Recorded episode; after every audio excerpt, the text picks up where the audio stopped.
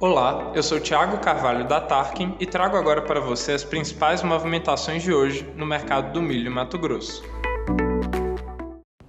No Mato Grosso, o plantio da safrinha já ultrapassa o nível de 30%, em um ritmo bastante acelerado para a primeira semana de fevereiro.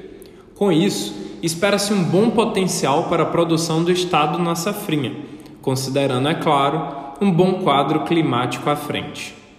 A safrinha tem indicações de preço entre R$ 63 e 65 reais, até 68 para agosto e setembro.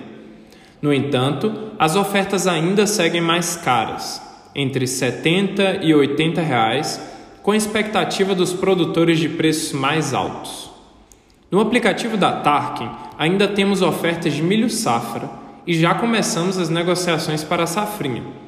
Além disso, você consegue ver gratuitamente as variações nos preços de milho em qualquer cidade.